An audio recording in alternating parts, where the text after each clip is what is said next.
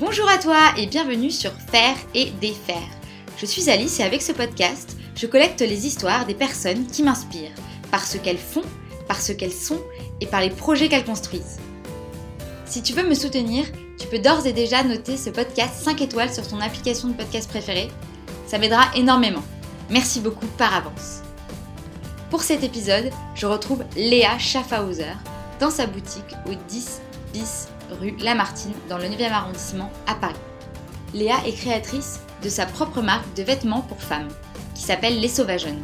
Cette marque, elle a la particularité d'être éthique et éco-responsable. Léa nous en dira un petit peu plus sur ce que ça veut dire au cours de l'épisode. Elle a monté sa marque juste à la sortie de l'école et en seulement deux ans, elle a été capable d'ouvrir sa première boutique qui est donc là où nous enregistrons. Avec Léa, on a parlé de faire vivre son projet, de passer à l'action pour le lancer, d'en vivre aussi, d'Instagram et de comment elle crée. Ça va? Ouais. On est parti Je sais pas. J'hésite encore. Est-ce que je peux mentir de ma propre boutique? Euh, J'ai déjà été vendeuse, je peux tenir le truc. Donc bah, ouais, je- moi je voulais qu'on se voit pour discuter de ton projet. Moi j'ai été super euh, euh, intéressée par, euh, par, ton, par ton parcours, par ton profil. Euh, moi je me suis intéressée à la mode plus jeune. Et, euh, et sauf qu'il y a beaucoup de gens qui s'intéressent à la mode plus jeune et qui ne finissent pas par euh, créer une marque. euh, D'autant plus euh, à la sortie de l'école. Et euh, ça, rare. fait, voilà, ça fait beaucoup de, de rareté. Rare, mais il y en a de plus en plus. Hein, Sûrement, oui. À la sortie d'école. De même que moi je fais une école de commerce, il y a de plus en plus de personnes qui créent des, des entreprises pendant l'école, Mm, mm. à la sortie de l'école, etc. Donc évidemment, il y a, il y a un regain d'entre- enfin, de, de, de, de création d'entreprises, d'entrepreneuriat, une fibre entrepreneuriale qui se développe. Mais, euh, mais moi, je suis hyper intriguée par ça parce que, parce que je, suis- assez admirative de ça. Et voilà, et en plus, je trouve ça super intéressant que, euh, que aussitôt euh, tu aies commencé à développer ta marque, tu te sois en plus lancée euh, euh, sur euh, le fait de faire des ateliers. Et euh, aussi jeune, euh, avoir la volonté de transmettre, c'est, je trouvais tout ça intéressant, donc j'avais euh, plein de questions. D'accord, bah, j'y répondrai avec plaisir. ok. Du coup, bah, bonjour Léa et euh, merci de, de me recevoir euh, dans l'atelier des, des Sauvageonnes. Bah, merci à toi de venir m'in- m'interviewer. Du coup, présenter un petit peu rapidement euh, ton profil. donc toi, tu as, été diplômée du coup de l'atelier euh, Chardon-Savard en 2016 et tout de suite après, tu as créé donc les Sauvageonnes. Voilà, alors il y a quand même eu un petit temps de réflexion Ouais. entre le moment où j'ai lancé la marque vraiment et le moment où je suis sortie bah, de mon stage de fin d'études. Il y a eu à peu près un an entre les deux, donc ça a été quand même euh, pas tout de suite, tout de suite, mais euh, oui, tout de suite après mes études finalement. J'ai pas travaillé entre temps sur, un autre, enfin, sur autre chose que sur ma marque. D'accord, pendant un an, du coup, tu as Voilà. réfléchi à, ça. aux Sauvageonnes, à, à ce que tu voulais faire Voilà, en tout cas comme j'ai projet. continué à, à, à me former en faisant des cours du, du soir avec la mairie de Paris euh, dans l'entrepreneuriat justement. Euh, j'ai fait euh, quelques stages euh, d'une semaine, euh, enfin des formations d'une semaine comme ça, euh, euh, dédiées particulièrement à l'entrepreneuriat euh, dans le textile. Mais sinon, voilà, c'était, euh, je travaillais de mon côté et puis le reste, euh, j'avais un ou deux cours par semaine comme ça pour me, pour me former un peu mieux sur, euh, sur tout ce que je connaissais pas en fait du, dans la création d'une entreprise. Quoi. Bah, c'est super intéressant, j'y reviendrai. Et du coup, en... donc tu as lancé les Sauvageonnes en, en 2017, donc qui est une marque de prêt-à-porter euh, de vêtements féminins Voilà. et euh, qui, euh, qui s'inscrit dans la démarche slow fashion. Et euh, par là, si j'ai bien compris, on entend tout ce qui va être consommation et production éthique et responsable. Voilà, exactement.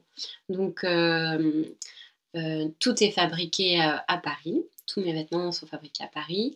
Euh, donc, euh, je travaille surtout avec des modélistes freelance. Euh, J'ai voulu travailler un moment avec un atelier euh, euh, de réinsertion, enfin pour des personnes en réinsertion professionnelle, mais euh, ils demandent des trop grandes quantités de, de vêtements à produire, donc euh, j'ai j'ai pas pu euh, pour l'instant euh, travailler avec eux, mais c'est un projet euh, qui va arriver, je pense, euh, dans les mois qui arrivent, Euh, enfin dans les mois qui suivent.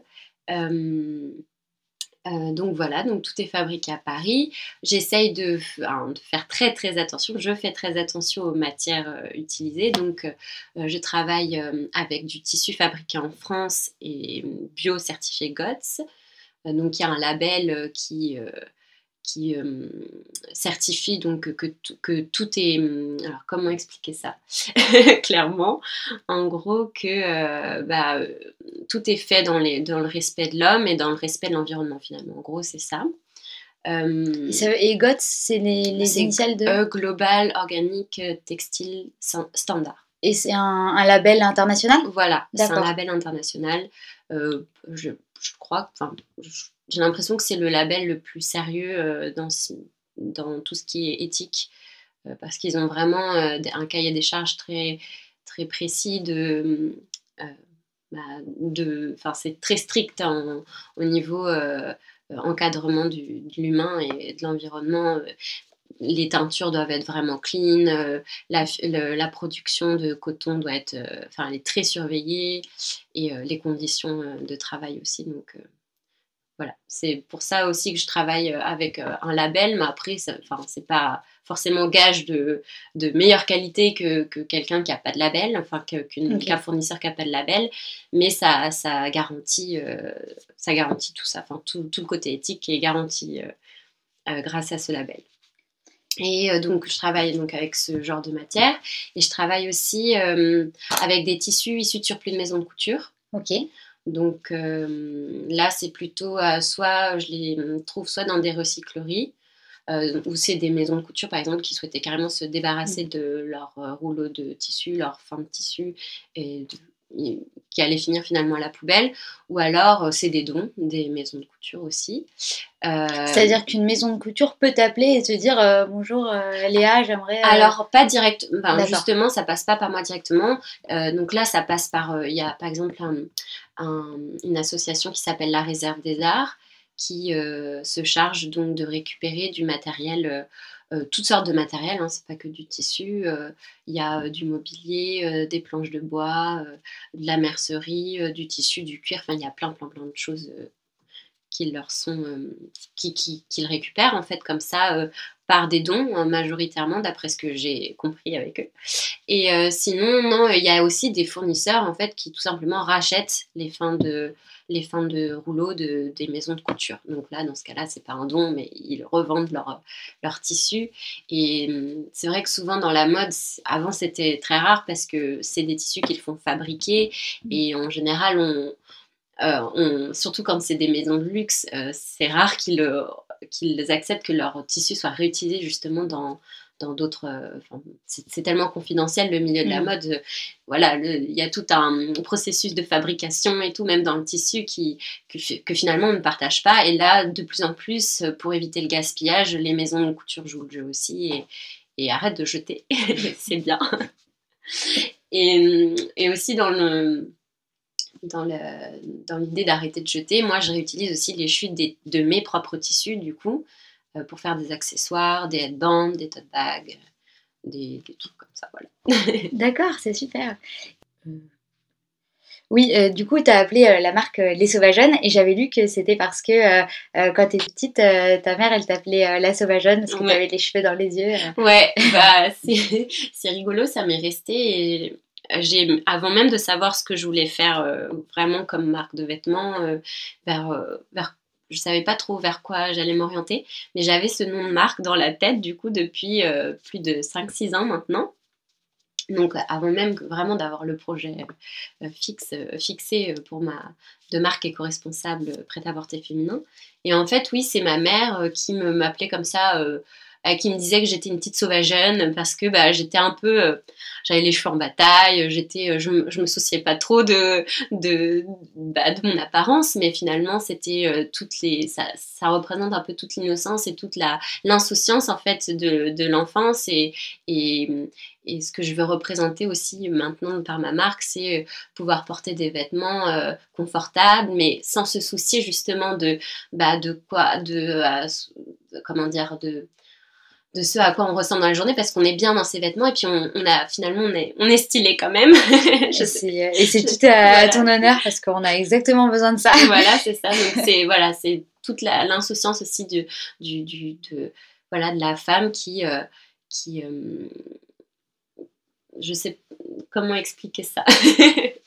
Euh, c'est compliqué, mais c'est voilà, c'est un état d'esprit où en gros on, on se voilà, on, est bien dans ce qu'on porte et, euh, et on, se sent belle voilà, sans avoir besoin de se regarder 30 fois par jour dans le miroir. Est-ce que toi, tu y arrives à pas te regarder de... Oui. C'est tentant, hein, j'imagine, à la boutique, on a un miroir, on peut Bah non, euh, bah, je me regarde jamais dans le miroir de ma boutique, en plus, c'est vrai, ça m'arrive vraiment très rarement. Euh, sauf quand je dois essayer des vêtements, justement, mm. pour voir comment ça tombe, quand je suis, je suis dans le processus de, de, de prototypage, que je veux euh, créer un nouveau vêtement. Là, je regarde un peu, mais je me regarde pas moi directement mon visage, c'est plus euh, voilà.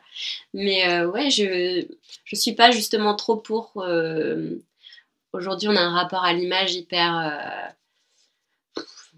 je dirais pas malsain, mais presque, où on, passe son temps à se regarder dans les, à travers nos photos, des miroirs, etc. Et justement, j'ai envie qu'on s'éloigne un peu de ça et qu'on se sente juste bien sans avoir besoin de, de vérifier de quoi on a l'air euh, toute la journée quoi. Je trouve que c'est vrai qu'on le fait déjà beaucoup. Alors quand tu me dis euh, euh, pas malsain mais presque, je me dis qu'est-ce que tu imagines comme étant ce qui a nous ferait de basculer vers le malsain? Bah c'est d'être obsédé par son image. Mm. bah, rien, enfin le, selfie en lui-même c'est pas quelque chose d'hyper d'hyper normal, d'hyper c'est qu'on ouais, on a besoin de se rassurer sur ce à quoi on ressemble et euh, si on est bien dans les normes, etc. Et je trouve ça, je trouve ça un peu dommage, mais bon, c'est la société qui veut ça maintenant, donc. Euh.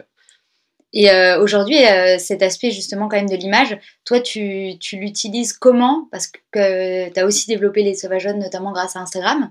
Du coup, comment tu, tu fais pour, pour à la fois utiliser donc le, le royaume de l'image. Ah, c'est dur. Et, euh, et sans, euh, sans tomber dans une spirale justement qui, qui veut euh, forcément ramener le regard sur, sur soi et la comparaison avec la représentation du beau et ce à quoi on devrait ressembler. Mais en vrai, enfin en vérité, moi je me, je me passerais bien d'Instagram. C'est juste que c'est un bon moyen de se faire connaître, de faire connaître la marque, de partager ses valeurs.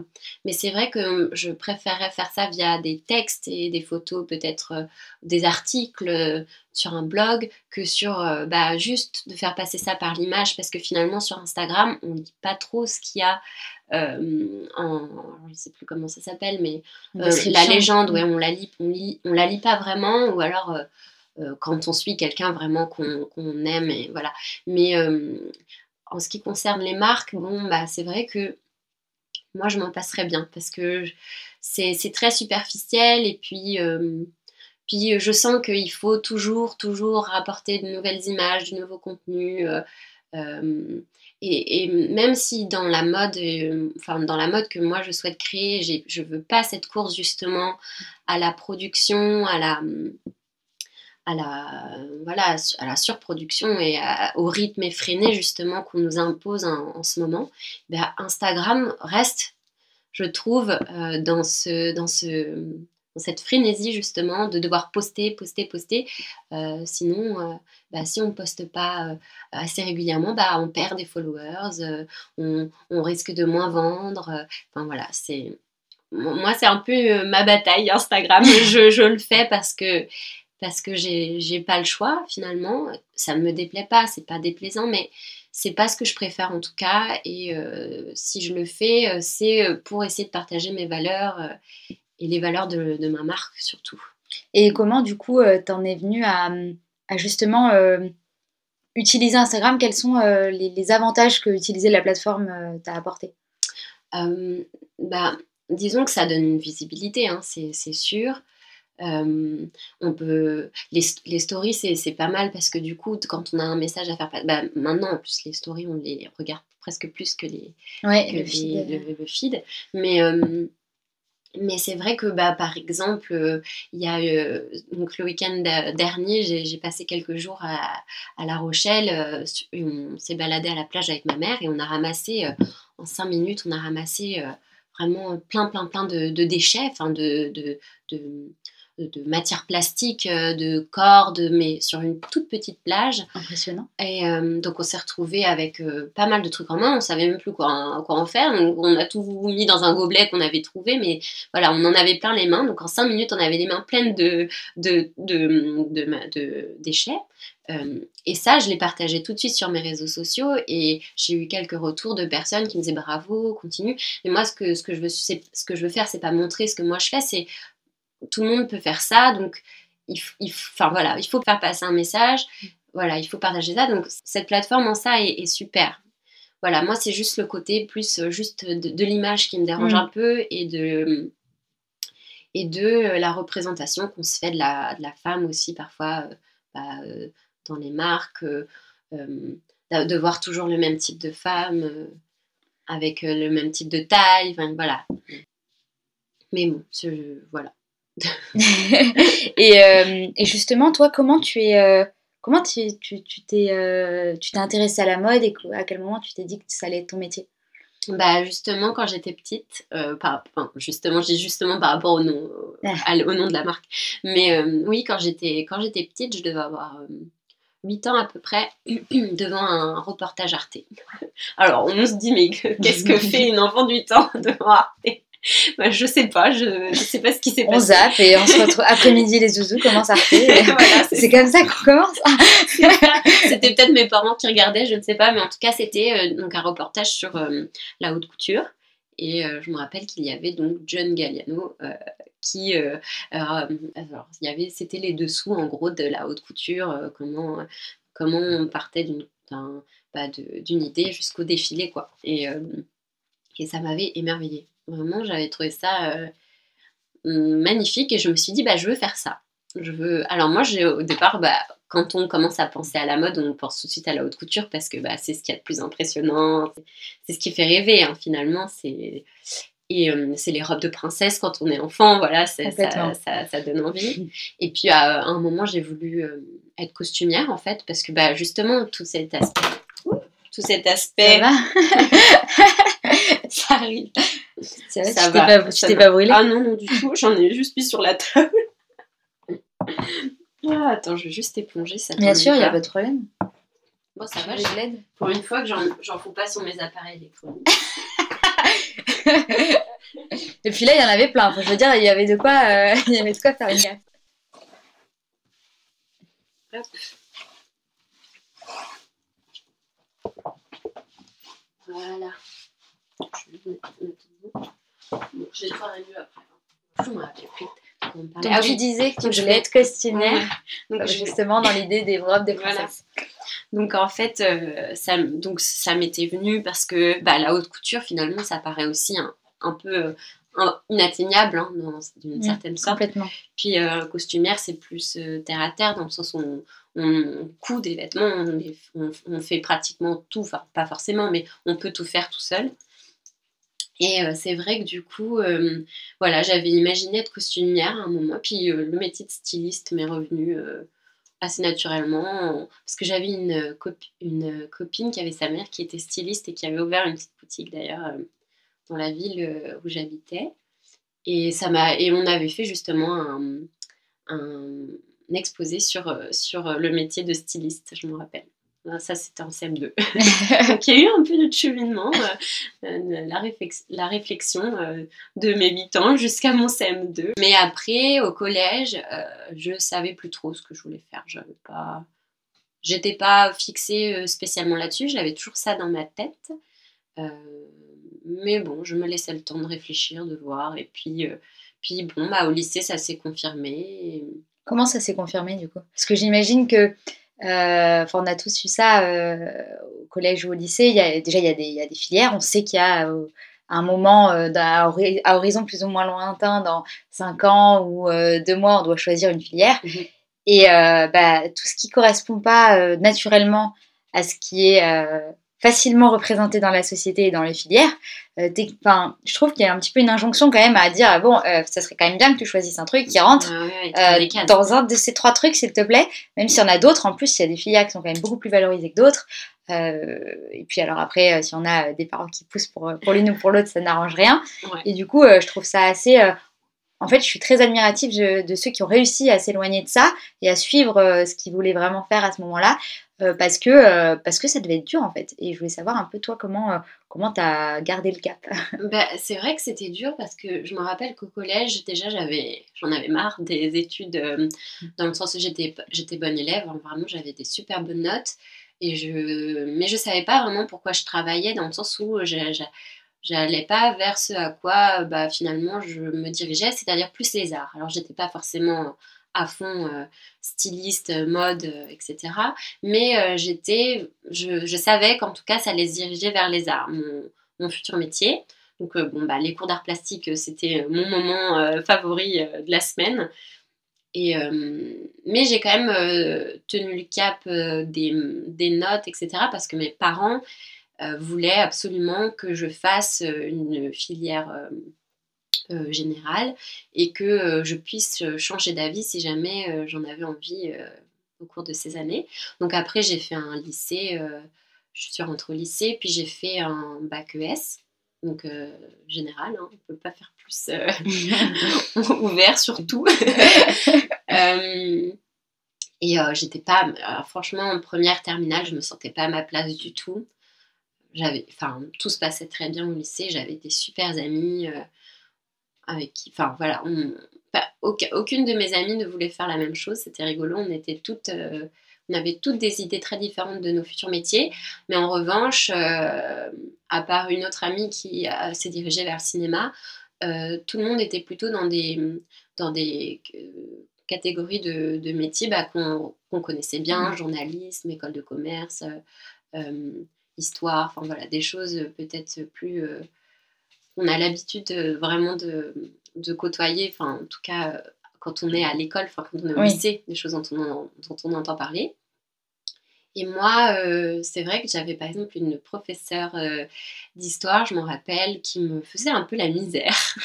elle n'était pas spécialement méchante avec moi, mais elle, elle sentait bien que je j'étais pas pas présente pendant ces cours.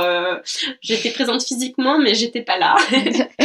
Et un jour, elle m'a dit, mais euh, de toute façon, euh, c'est pas comme ça que tu rentreras en prépa. Euh, comme si tout le monde voulait rentrer en prépa ou en école de commerce. Et moi, bah, je sais pas, je me suis sentie euh, super puissante en lui disant, mais moi, je m'en fiche, je veux pas aller en prépa, moi, je veux faire de l'art. Et c'est vrai que ça, ça m'avait marqué parce que je m'étais, en, disant ça, en fait, je, me sentais m'affirmer, je sentais que c'était vraiment ce que, ce que je voulais et, et que je n'étais pas à ma place et que je me dis, bon, bah, il me reste plus qu'un an à tirer et puis je m'en vais et puis voilà, on n'en parle plus. Mais bon, là, j'ai réussi à avoir mon bac avec, mention, donc je m'en suis, voilà, je me suis, je, me suis bien dépatouillée finalement. Et, euh, et j'ai fait une prépa d'art du coup euh, en, sortant du, lycée parce que je voulais bah, pouvoir me mettre à niveau aussi euh, par rapport bah, aux autres qui avaient fait des bacs où il y avait de l'art de façon plus, plus affirmée dans leur cursus. J'avais quand même fait une option d'art au bac parce que je pouvais pas, je pouvais pas laisser filer ça quand même. Mais voilà. Et justement, quand tu rentres à l'école, est-ce que tu as encore cette idée de, de faire euh, euh, du stylisme euh, un peu comme des robes de princesse? Ou tu as déjà envie de pouvoir porter dans la vraie vie davantage ce que tu vas créer? Alors j'étais encore, bah, du coup, je suis revenue un peu à cette idée de haute couture en entrant dans, à la prépa. Bah, parce que tout paraît tellement possible quand tu commences comme ça tes études. Tu as l'impression que bon, bah, le monde est à toi, tu peux tout faire.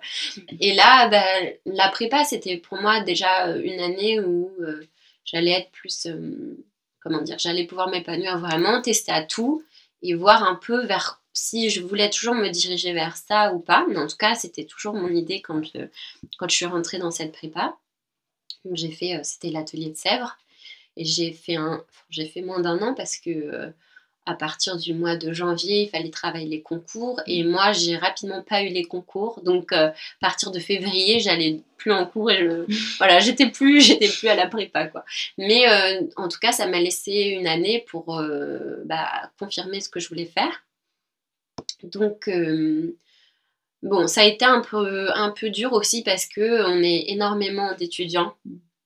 Euh, on veut tous faire des choses assez différentes finalement, parce que dans l'art, bah, l'art c'est assez, euh, vaste. assez vaste. Et, euh, et, du coup, je ne me suis pas sentie vraiment accompagnée, malheureusement, euh, dans, dans, mon, dans mon projet. J'ai pas eu l'impression d'avoir été.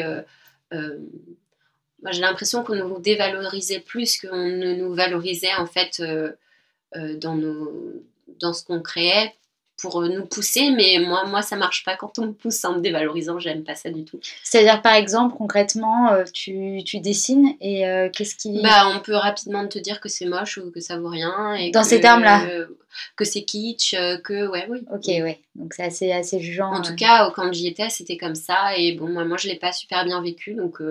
donc c'est pour ça aussi que les concours, bah, je les ai pas, je pense déjà, je, c'était des concours publics, donc pour entrer dans des écoles publiques comme les arts décoratifs, euh, ou voilà, d'autres, d'autres écoles publiques euh, d'art. Et, euh, et, du coup, moi, voilà, j'ai vite eu aucun concours et, je me suis, enfin, j'étais résignée à rentrer dans une école de mode privée, du coup.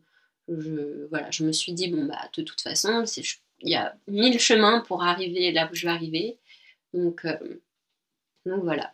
Et, et, du coup, comment tu as, as rebasculé vers, vers quelque chose de, de plus prêt à porter?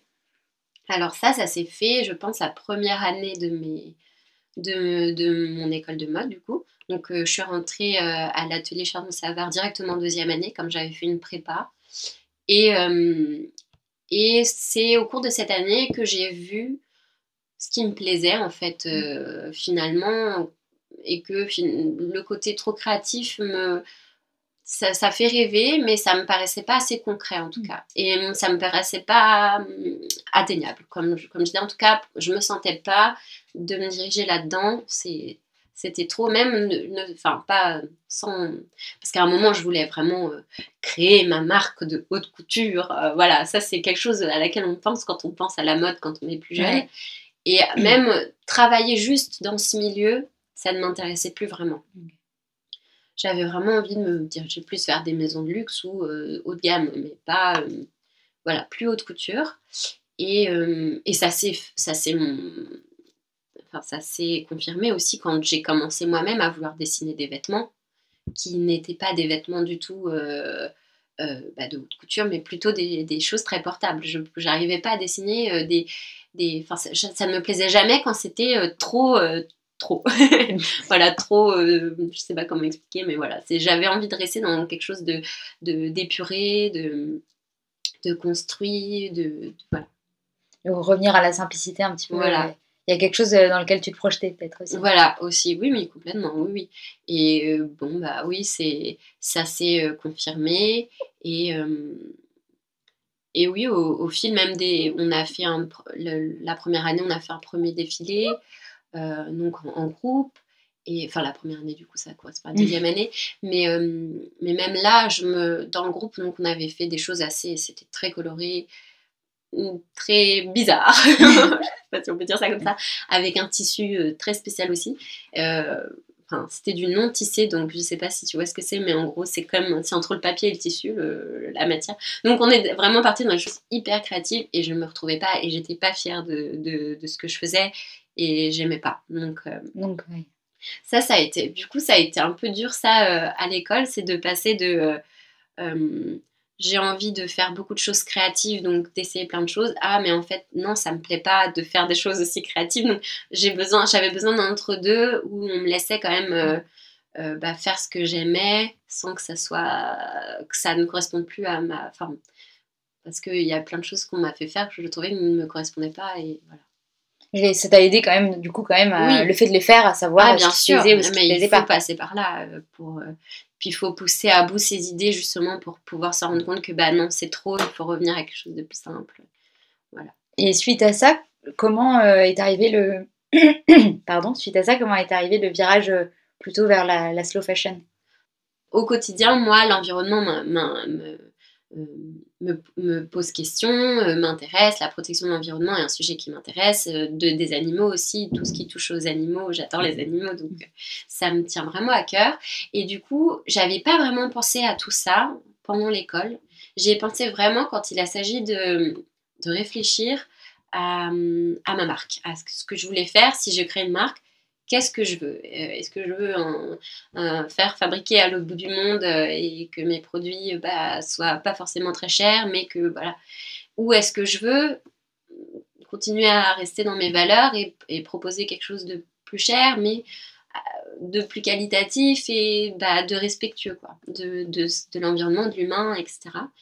Et finalement, oui, cette question s'est posée très tard par rapport à moi, mon processus de réflexion dans, de ce que je voulais faire de ma vie. Mais c'est que au moment où, j'ai voulu créer ma, marque que ça m'est ça m'est venu comme hop, une évidence. En tout cas, c'était une évidence. Bah, c'est génial. Et par rapport justement à cette année un petit peu, euh, euh, quand tu es sortie de l'école et juste avant que tu montes euh, les Sauvagenes, est-ce que tu peux me parler un petit peu de, oui, de cette année d'entre-deux Parce que c'est pas forcément quelque chose dont, dont, j'ai souvent entendu parler. non pas que ça n'existe pas, parce que ça existe finalement beaucoup. Des gens qui prennent des breaks. dans, dans, leur vie professionnelle, leur vie, même leur vie créative pour lancer après un autre projet. Mais je trouve qu'on a peu de retours d'expérience sur comment Comment, comment ça s'est passé, euh, cette période un peu d'incubation de, projet bah, Déjà, en fait, euh, c'était pour me... Au départ, c'était pour me laisser le temps euh, à la fois d'être sûre que je voulais vraiment lancer donc, ma marque et voir s'il n'y avait pas peut-être un entre-deux où je pourrais éventuellement travailler pour une autre marque et, en étant vraiment épanouie. Il y avait cet entre-deux et il s'est vite trouvé que je que finalement, bon, il n'était pas question de travailler pour une autre marque euh, et qu'il était temps pour moi euh, de, de, lancer mon projet et que j'étais au début de ma vie et que j'avais rien à perdre en fait. C'est surtout ça qui m'a qui m'a motivée. Je me suis dit, je n'ai rien à perdre, c'est maintenant ou jamais. Donc cette réflexion, elle est arrivée. Euh, tu t'es dit, je veux, voilà, je veux pas perdre de temps finalement à travailler voilà. pour quelqu'un d'autre. C'était quelque chose. Alors c'était pas vraiment une perte de temps. en tout cas, pour moi, c'était une c'était beaucoup, c'était vu comme une grosse contrainte euh, et, de perte d'énergie un peu, de me dire euh, bah je tout ce que je pourrais faire pour moi. Là bah je le fais pour euh, une autre marque et, et j'ai plus l'énergie pour le, de le faire pour moi après. Et aussi je voulais pas rentrer dans le dans le confort de bah, de se dire bah j'ai un mmh. salaire qui tombe tous les mois donc c'est plus dur de quitter ça une fois qu'on l'a connu que bon là je sortais de mon stage. J'avais pas voilà c'est pas avec un c'est pas un salaire de stagiaire qui qui nous fait regretter quoi que ce soit mais euh, j'avais les, j'avais les j'avais assez de ressources financières pour pouvoir me me justement ne pas m'inquiéter de ça euh, la première année et me dire bon euh, je me laisse je ne devais pas me laisser un an. Hein. C'était pas, il n'était pas prévu que je me laisse un an. Moi, enfin, si ça avait pu durer que trois mois, Mais c'est que j'ai pas trouvé le, j'avais pas la pulsion tout de suite de, de, de, de, montrer au grand jour déjà ce que moi je voulais faire, parce que c'est ce qui a été le plus dur, c'est de partager ça autour de moi déjà, à ma famille, à mes amis et au cercle, au cercle un peu plus lointain ça, ça a, été, ça a été aussi ça qui a fait que ça a pris du temps euh, de me sentir légitime de le faire aussi. Ça a été très long. Euh, et bon, euh, comme je te le disais, j'avais besoin d'avoir l'impression d'apprendre des choses bah, avec les formations du soir sur bah, l'entrepreneuriat, me rassurer, me sentir capable. Et évidemment, il y a eu tout ce processus de me dire qu'est-ce que je fais, pour qui, comment, avec quelle matière, euh, par où commencer Parce que c'est très intéressant parce que en, finalement, tu me parles d'une période euh, où euh, là, donc les, dernières minutes, qui, les dernières choses que tu viens de me dire, c'est vraiment, je sais que je vais créer ma marque. Le seul problème finalement, c'est comment je passe à la réalisation. Voilà. Et, du coup, tu m'avais tu disais au début que cette année, enfin cette, cette année t'a aussi permis de confirmer que tu voulais faire ça. Au bout de combien de temps euh, après, euh, quand tu as fini les, quand tu as été diplômé, quand tu es sorti de ton stage, au bout de combien de temps tu t'es dit c'est vraiment euh, ça qu'on va faire? Bah, je ne saurais pas dire. Il n'y a pas eu de, il a pas eu de jour au lendemain où je me suis dit ah c'est bon, j'enfile mes chaussons et je vais. non, ça n'a pas du tout été comme ça. C'est, ça s'est fait bah, assez naturellement finalement. quand je voyais bah, mine de rien, je faisais quand même de la veille sur, euh, sur les offres euh, qu'on proposait. Je voyais rien d'intéressant. Et puis, même les, peu de choses que je trouvais peut-être intéressantes, bah, ça me donnait pas autant envie que moi, mon projet. Et je pense que ça n'a pas pris énormément de temps. Ça, en fait, au fil aussi de mes cours euh, dans l'entrepreneuriat, ça a confirmé. Mais je pense qu'au bout de trois mois, trois, quatre mois, je savais vraiment que c'est ce que je voulais faire. Mais comment et à quel moment je me lançais, ça c'était vraiment euh, plus compliqué.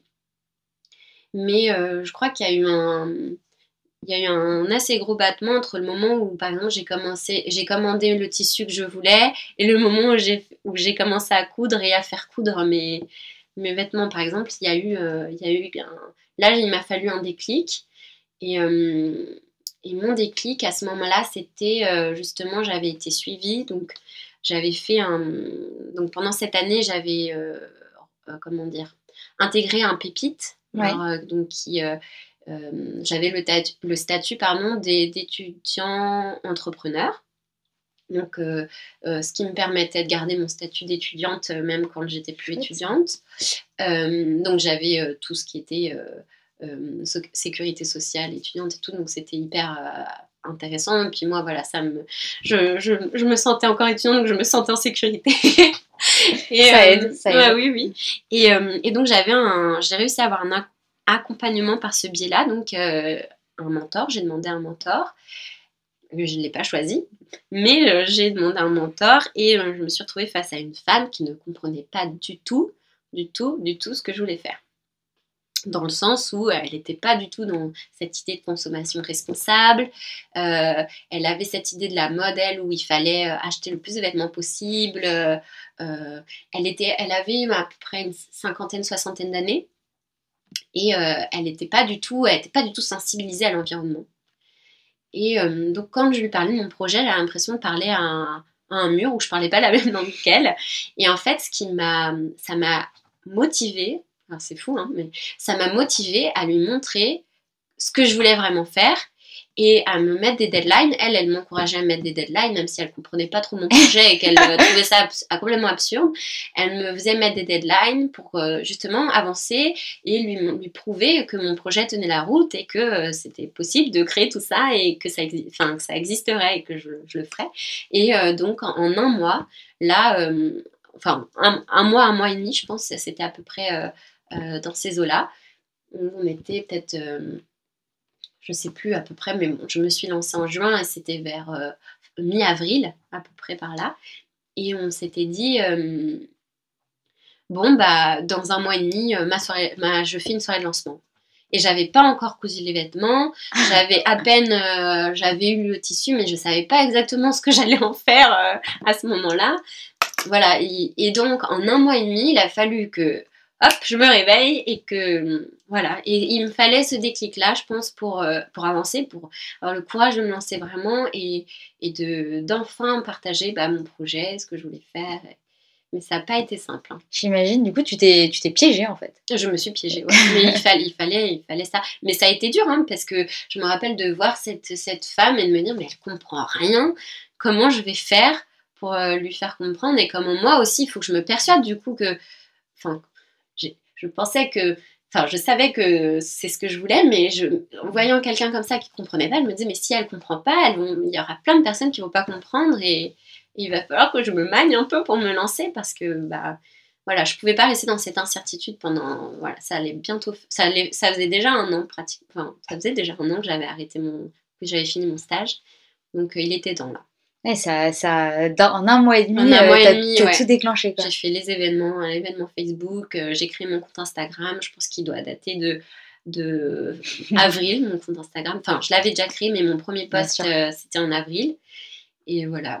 Et euh, j'ai commandé mes étiquettes, tout. c'est quoi, du coup, les plus grandes difficultés auxquelles tu as eu à faire face pour l'instant depuis depuis deux ans bah, sur les sauvages Les difficultés, finalement, c'est surtout des difficultés financières. Ouais parce que j'ai commencé donc avec euh, le minimum possible. J'ai essayé de, proposer des vêtements euh, euh, de qualité, mais en essayant de rester dans un budget quand même, surtout en, créant le moins de pièces possible aussi, mais quand même suffisamment de taille, comme on en parlait, pour, pour pouvoir bah, satisfaire le plus de personnes possible. Et ça, ça a été un peu dur parce que bah, on a envie de faire euh, de, des, des, des, vêtements avec, euh, euh, je sais pas, plein de détails, plein de boutons, plein de trucs. Enfin, moi, c'est pas trop, enfin, c'est pas forcément ce que je recherchais, mais je veux dire, parfois, on, on, imagine un vêtement et on se rend compte que financièrement, c'est pas possible parce que ça va mm. revenir trop cher. Donc, on se retrouve à chercher des solutions pour, pour justement que le vêtement, il, il soit beau, il soit, il soit agréable à porter, avec des belles matières, sans que ça, ça voilà, sans qu'on se retrouve endetté jusqu'à. Parce que bah, il faut les vendre après derrière Bah les vêtements aussi. Donc, euh, c'est un risque d'engager de, d'engager de l'argent et de ne pas avoir de retour. Oui, parce que financièrement, de toute façon, sur le vêtement, euh, tu, tu avances le, le prix des stocks, tu avances tout avant. tout, ouais, ouais. Et avant, du coup, tes premières ventes, tu avais tout avancé. J'avais tout avancé, ouais. J'avais tout avancé et, euh, et bon, j'a- j'avais fait attention justement, j'avais commencé par un petit budget où je faisais pas beaucoup de pièces et où voilà, je. je... Mais c'est vrai que quand j'ai fait faire, enfin donc euh, j'ai fait tous mes prototypes et après j'ai fait fabriquer parce que bah, en un mois et demi j'avais pas le temps de faire euh, tout ce que je voulais pour ma soirée de lancement. Donc là j'ai travaillé avec une première modéliste freelance et quand j'ai vu la facture je me suis dit ah ouais quand même c'est c'est pas rien. euh, bon, il faut que, maintenant, maintenant, il faut que je, faut que je, Je vende. faut que je vende, faut, faut, faut aborder le marketing parce que là, j'étais que dans la créa. J'avais pas encore toute cette idée de comment, comment proposer à une, enfin, comment donner envie euh, aussi avec des vêtements parfois. J'ai des personnes qui me disent, mais vous faites des vêtements euh, simples, très simples. Donc, euh, mais oui, mais c'est là tout le tout l'enjeu, c'est de faire des vêtements simples avec des, des coupes particulières et qu'on peut porter avec tout et qui durent dans le temps. Et voilà, je, je misais aussi là-dessus. Et, euh, et- et malheureusement, parfois, les gens ne comprennent pas encore tout ça. Mais bon, ça, ça dépend des mentalités. Ça, c'est de l'éducation. De toute façon, tu peux pas, euh, pas Oui. être aimé de, de tout le Ah, monde. bien partout, sûr, et- bien sûr. Et puis, c'est une question de goût aussi. hein. Oui, complètement.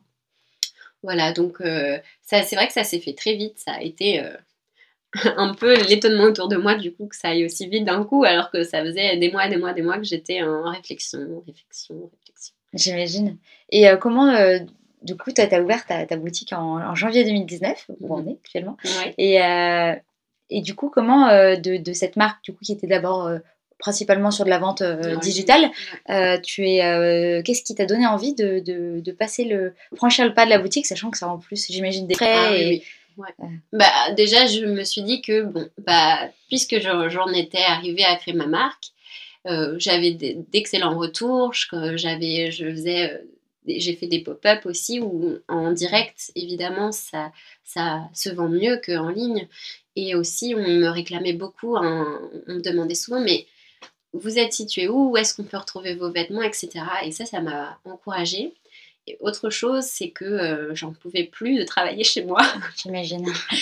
J'en pouvais plus, euh, je manquais de place. euh, puis voilà, je, ne sortais pas de chez moi le matin pour aller travailler. Je restais chez moi et c'est vrai que bon, bah, ça c'était un peu dur de pas me, s- de pas me sentir me sociabiliser, même d'avoir un rythme vraiment défini par un endroit où je vais. Là, je, je me retrouvais avec un rythme un peu aléatoire en fonction de, mes, de mon humeur aussi parce que bah, c'est pas hyper euh, c'est pas hyper sympa de, de se retrouver à bosser chez soi. Parfois, je me dis, bon, bah, je reste en pyjama euh, Ouais. ce matin, puis bon, on verra plus tard.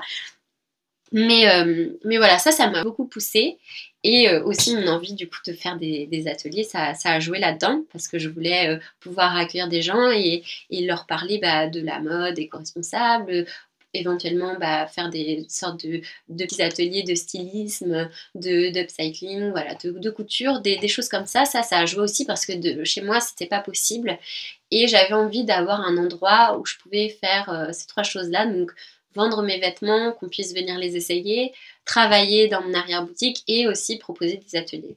C'est ce dernier utile. point que je voulais euh, aborder avec toi, qui est, que je trouvais, euh, euh, comme je te disais quand je suis arrivée, super intéressant, c'est que donc tu as, fait les choses très très très rapidement. Donc tu sors de l'école, tu montes ta marque et finalement, rapidement, tu te mets à vouloir transmettre des, des choses sur le milieu de la mode. Et, euh, et c'est pourquoi tu, tu fais des ateliers. Donc euh, moi j'avais participé à, à un atelier de stylisme qui était vraiment très chouette. Et, euh, et depuis, tu en as ouvert des, des nouveaux. Et j'aimerais savoir qu'est-ce qui t'a motivé à, à ouvrir ces ateliers, d'autant que tu as déjà une marque, donc en plus tu as un, un site à, à gérer, tu as ta communication digitale, et maintenant tu as, un lieu. Donc euh, j'imagine que c'était pas le, le travail et les opportunités euh, de, enfin, voilà, de, de se rajouter des choses euh, à faire qui manquaient. Alors euh, pourquoi ça en plus? Bah, c'est quelque chose que j'ai toujours voulu faire. Euh, à un moment, je, pensais le faire avec des enfants euh, quand j'étais encore chez moi euh, et j'avais imaginé un, atelier comme ça parce que, en fait, moi-même, quand j'étais. Je n'en ai pas parlé, mais voilà, j'ai oublié un petit, un petit moment de ma vie aussi que j'avais bien aimé. Ça arrive. Enfant, en fait, j'ai participé à un atelier de stylisme pour un anniversaire. Et Là, j'étais encore plus petite, je devais avoir 6 euh, ans, à tout casser. Et on avait euh, fait un atelier comme ça, on, habillait des petites figurines. Euh, c'était vraiment hyper mignon, il n'y avait rien de très compliqué, mais ça m'avait marqué. Et je me suis dit, et au départ, j'avais pensé à des ateliers pour les enfants. je m'étais dit, bah tiens, ça serait, ça serait sympa quand même de, de proposer ça pour faire découvrir le métier de styliste, voilà, avec des enfants. Et, et je trouvais ça sympa. Et finalement bah, ça s'est pas fait parce que bah, j'avais ni l'endroit euh, ni l'opportunité de le faire à ce moment-là. Et ça m'est resté en tête. Et, euh, et j'ai repensé aussi à des ateliers que moi, auxquels j'avais participé quand j'étais bah, au lycée, justement. Euh, les samedis, avec des copines, on, s'était inscrit à des ateliers de stylisme. Euh, et euh, j'avais adoré ça. J'avais, enfin, voilà, c'était mon, bol d'air, justement, par rapport au lycée, à mes, à, mes études, à mes matières mathématiques, français et compagnie. Voilà, c'était mon petit bol d'air. Et, et du coup, voilà, je me suis dit, Bon, alors j'ai adoré participer à ce genre d'atelier. Est-ce que ça serait pas intéressant que moi je partage aussi bah, ma passion, euh, euh, mes connaissances et, voilà et, aussi peut-être euh, en profiter pour sensibiliser les gens à la mode éthique? Ça, Je me suis dit que ça, ça pouvait être aussi intéressant. Donc ça s'est fait comme ça. C'est l'envie de transmettre et de partager, voilà. Et qu'est-ce qui te plaît aujourd'hui euh, ça, ça, répond à tes attentes? Oui, pour l'instant, bah, j'ai eu des super bons retours, donc je suis très heureuse. Euh, maintenant, euh, là, j'en suis qu'au début, donc je ne sais pas encore vers où ça va me mener, mais c'est vrai que c'est vraiment quelque chose que j'ai envie de continuer, ne serait-ce que pour bah, garder le lien avec bah, d'autres gens, des, des, gens qui ne sont pas forcément du milieu, mais que ça intéresse. Ça, ça c'est, je trouve ça hyper c'est hyper intéressant de discuter justement avec d'autres personnes de, bah, de la mode et de leur vision de la mode finalement. Et, euh, et oui, et puis bah voilà, je crée, euh, fédérer comme ça un petit, petit groupe, peut-être même euh, pour qu'on se refasse, qu'on aille se boire des verres ou des choses comme ça, si jamais voilà, il y a un lien qui se crée, bah, je trouve ça intéressant de pouvoir, de pouvoir faire ça. C'est une invitation, je suis oui, d'accord. c'est une invitation. Et, euh, et, si je voulais, je voulais quand même parler en fait, c'était un, une, une, fausse intro tout à l'heure, c'était pas du tout le dernier point que je voulais aborder. je voulais savoir euh, si tu pouvais partager un petit peu plus de choses aussi sur euh, comment tu crées. C'est-à-dire que on avait parlé aussi de la saisonnalité que toi mhm. tu respectais pas forcément. Voilà. Alors bah, en fait moi je travaille au, au feeling, on va dire.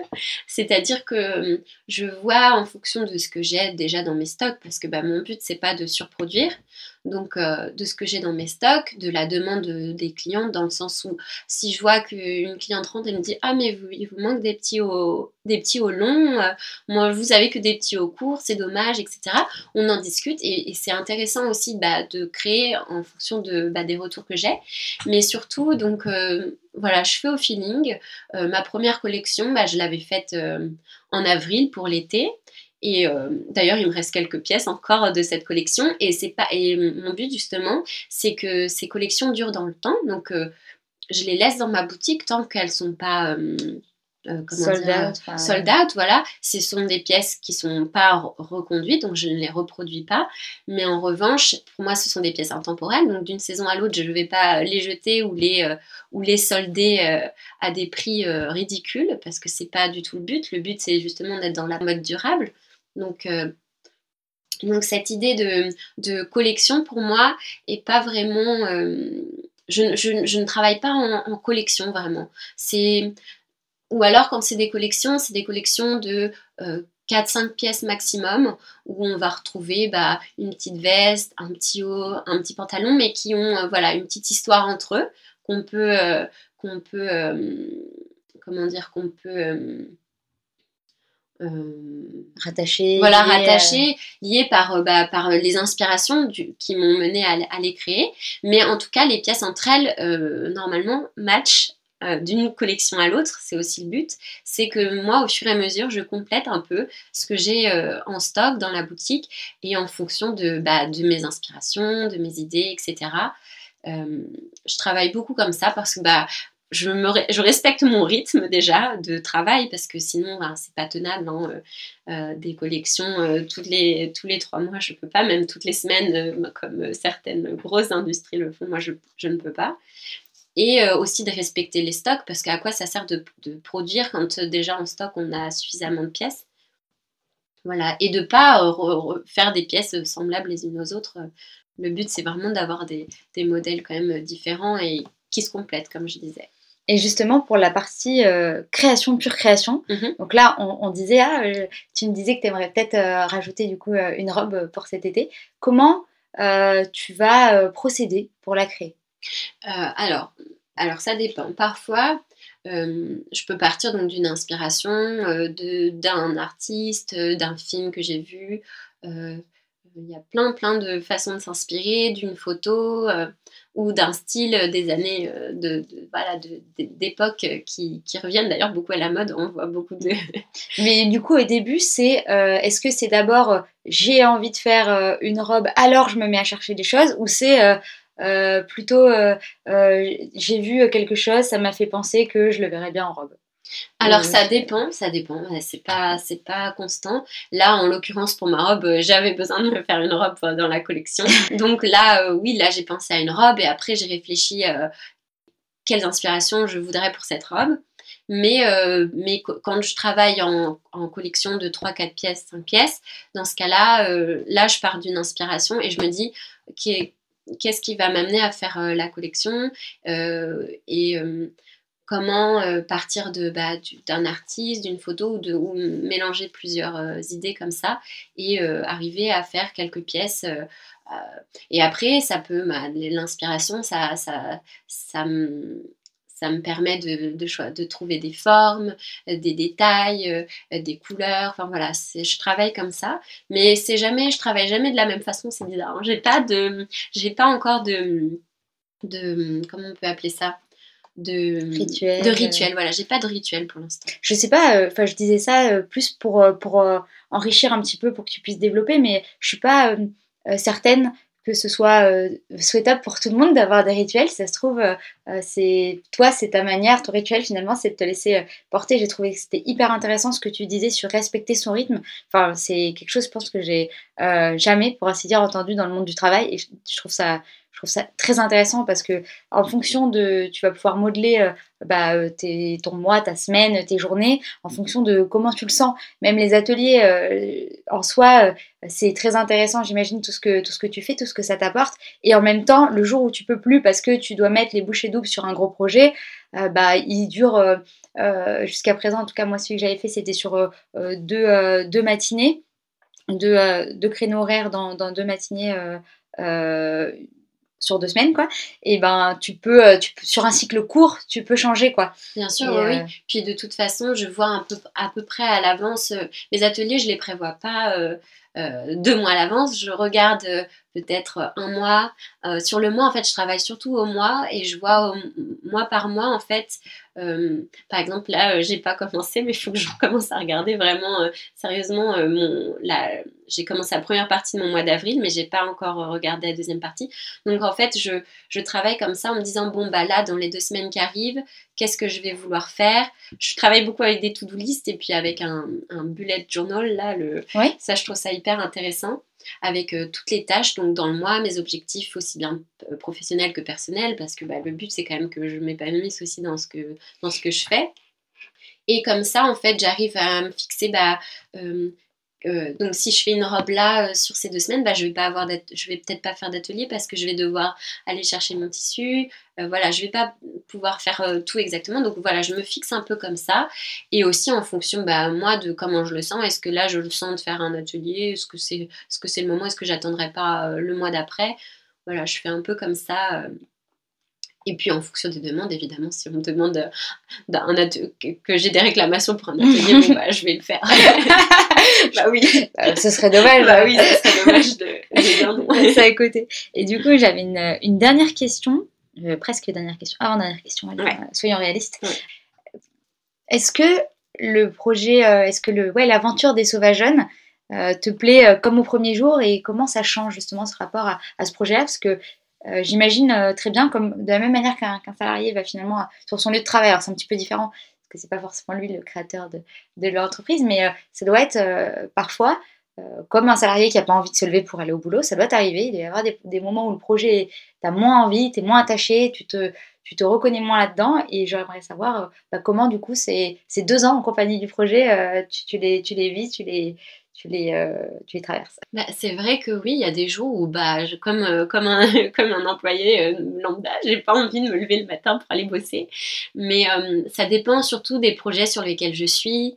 je pense que les ateliers, justement, ça a permis de, parce que ça faisait déjà plus d'un an que j'avais ma marque quand donc j'ai ouvert ma boutique à un an et demi.